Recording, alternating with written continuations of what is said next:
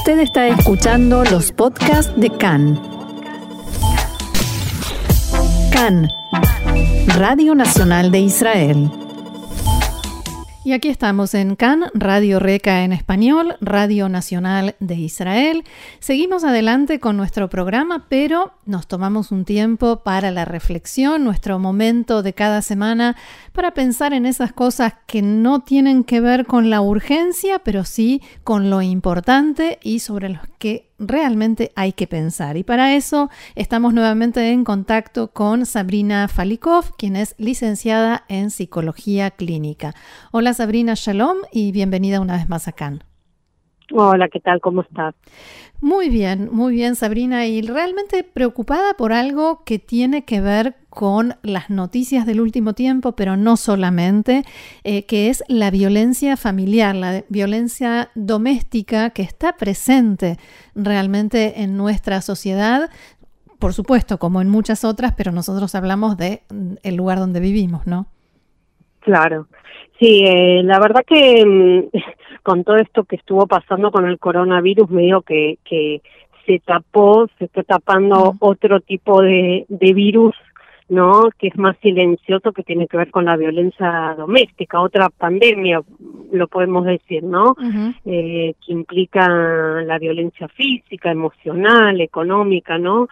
Eh, si bien la violencia doméstica es una problemática que ya existía, hoy se ve acentuada y los casos están aumentando muchísimo.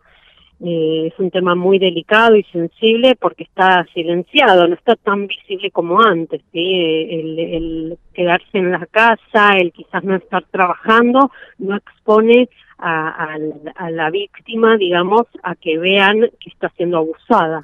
Además, algo que estuve leyendo con respecto a otros países de Medio Oriente es que lo que está sucediendo es que el abusador no sale de casa, no va a trabajar o va menos, entonces hay menos respiros. Sí, sí, eso es verdad.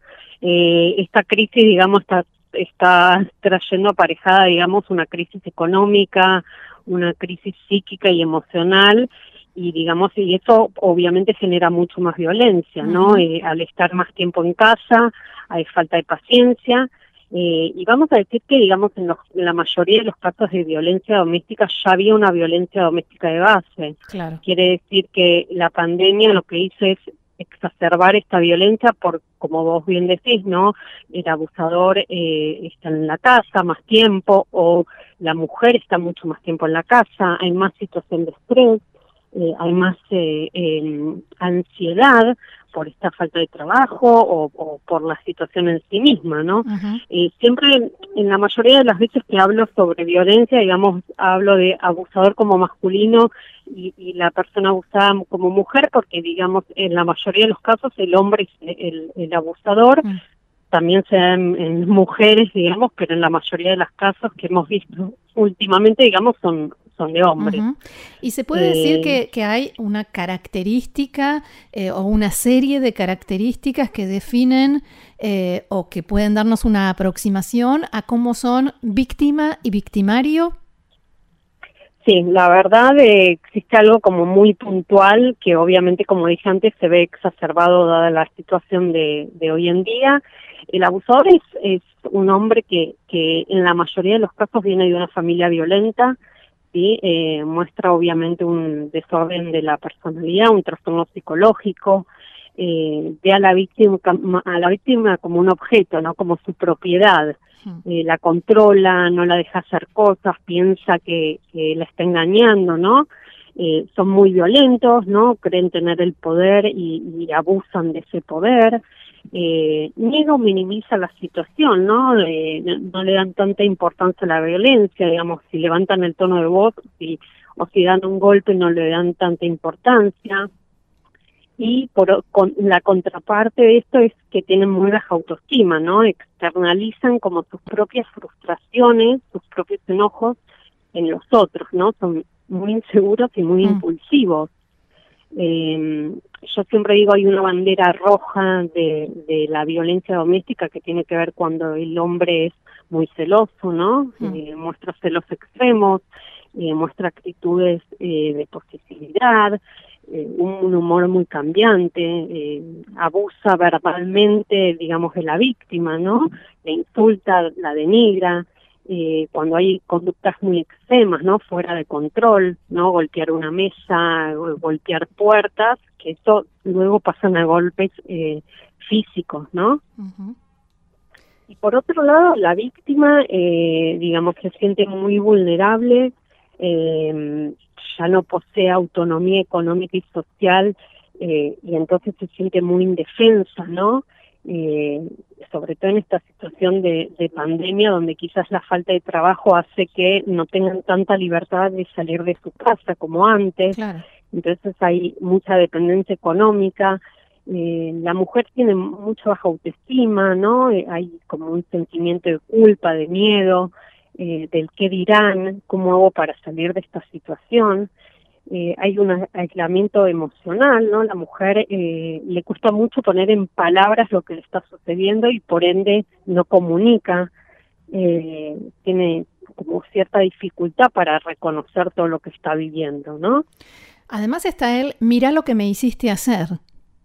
Sí, hay mucha, mucha, un, juego de, de víctima-victimario y hay un juego de poder, ¿no? De, de hacer sentir al otro culpable, ¿no? Mucha psicopatología, ¿no? Mucho juego de, como te dije antes, de poder, de yo tengo eh, cierto eh, poder económico, social, eh, de cualquier otro tipo con vos, entonces hago lo que yo, yo quiero con vos. Digamos, la, el, el agresor siempre busca una víctima y como las características que te di, no es al azar, ¿sí? Ahora, hay, hay otro tipo de abuso que es más, lo digo esto muy entre comillas, más delicado, si se quiere, que es el eh, hacerle creer a la víctima que no vale nada, que no sirve para nada, vos esto no lo vas a poder hacer, eh, todo tipo de, como vos dijiste, de eh, formas de denigrar a la víctima.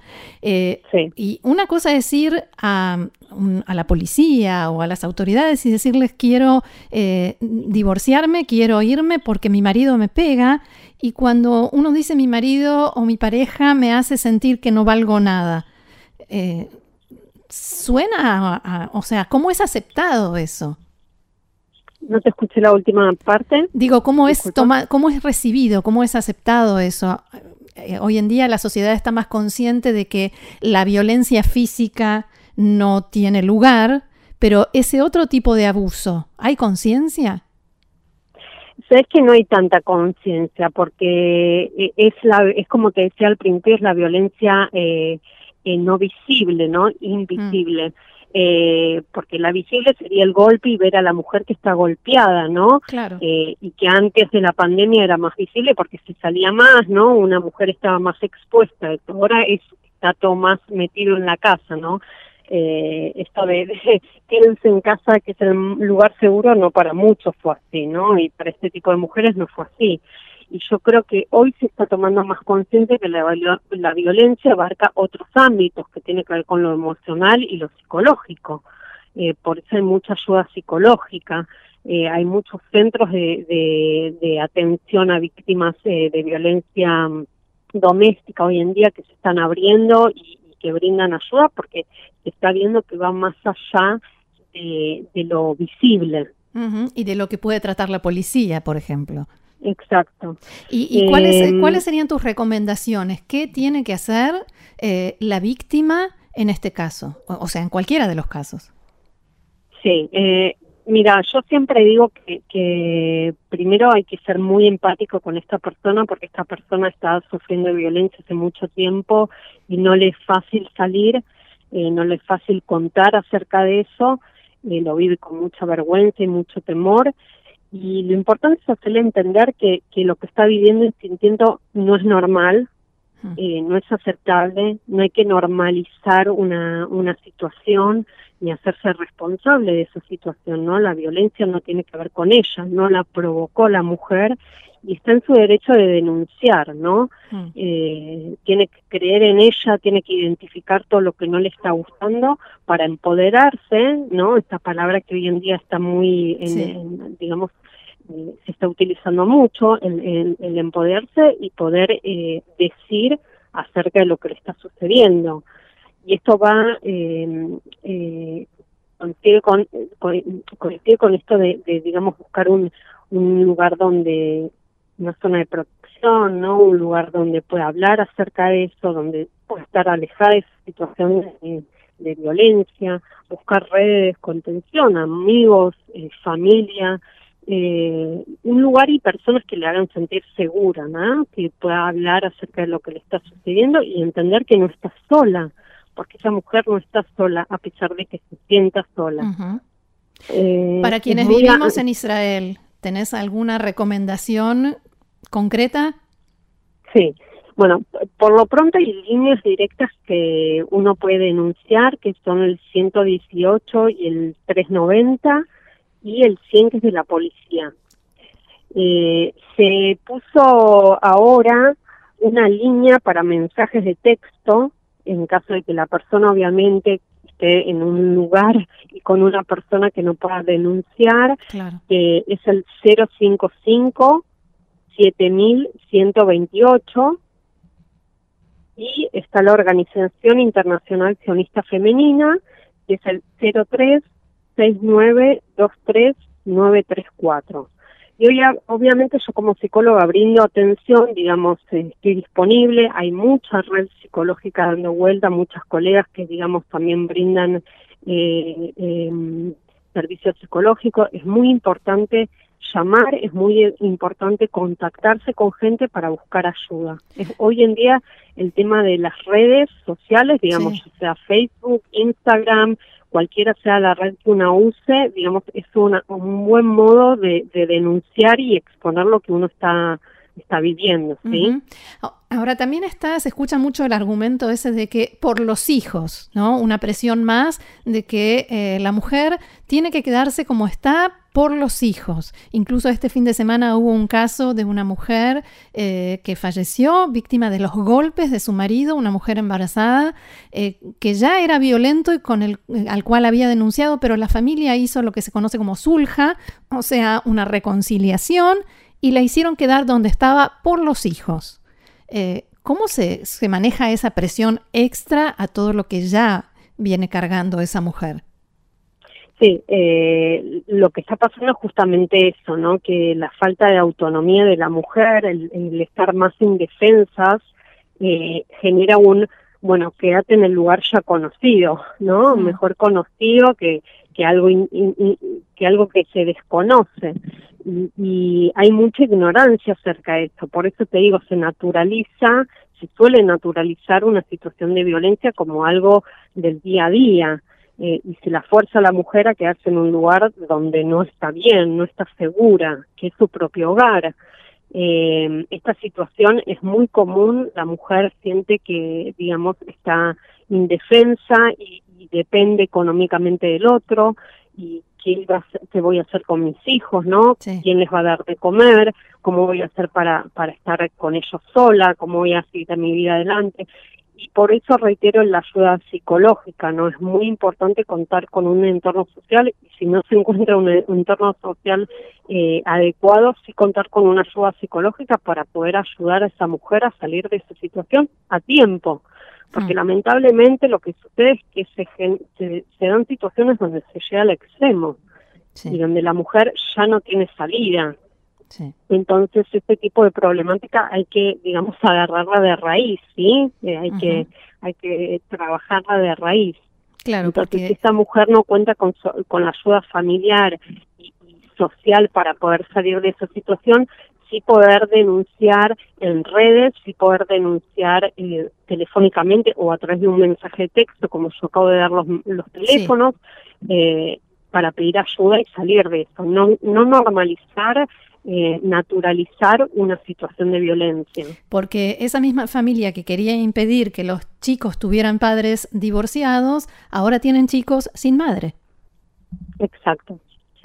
Eh, lamentablemente es así, porque se llega al extremo, ¿no? ¿no? se visualiza lo que yo te decía al principio, ¿no? No, no se visualiza la situación de, de violencia como tal, ¿no? Eh, es como decir, bueno, dio un golpe a la puerta, bueno, rompió los platos, bueno, eh, me tiró un vaso por la, por la cabeza. Bueno, eh, eso se naturaliza y, luego pasa mayor, ¿no? Pasa a un nivel de violencia tal que puede llegar a la muerte. Bien, Sabrina, eh, para terminar, ¿podrías repetir los números de teléfono que diste?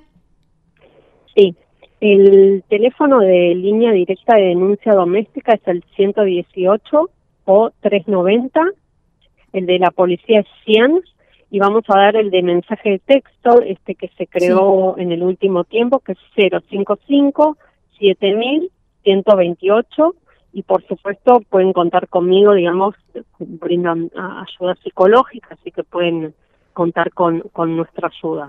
Muy bien, Sabrina Falikov, licenciada en Psicología Clínica, muchísimas gracias por este nuevo aporte a nuestro programa y será hasta la próxima. De nada y esperemos que hayamos eh, puesto nuestro granito de arena con esto y podamos informar al respecto. Ojalá. Gracias, Shalom. Bye, gracias.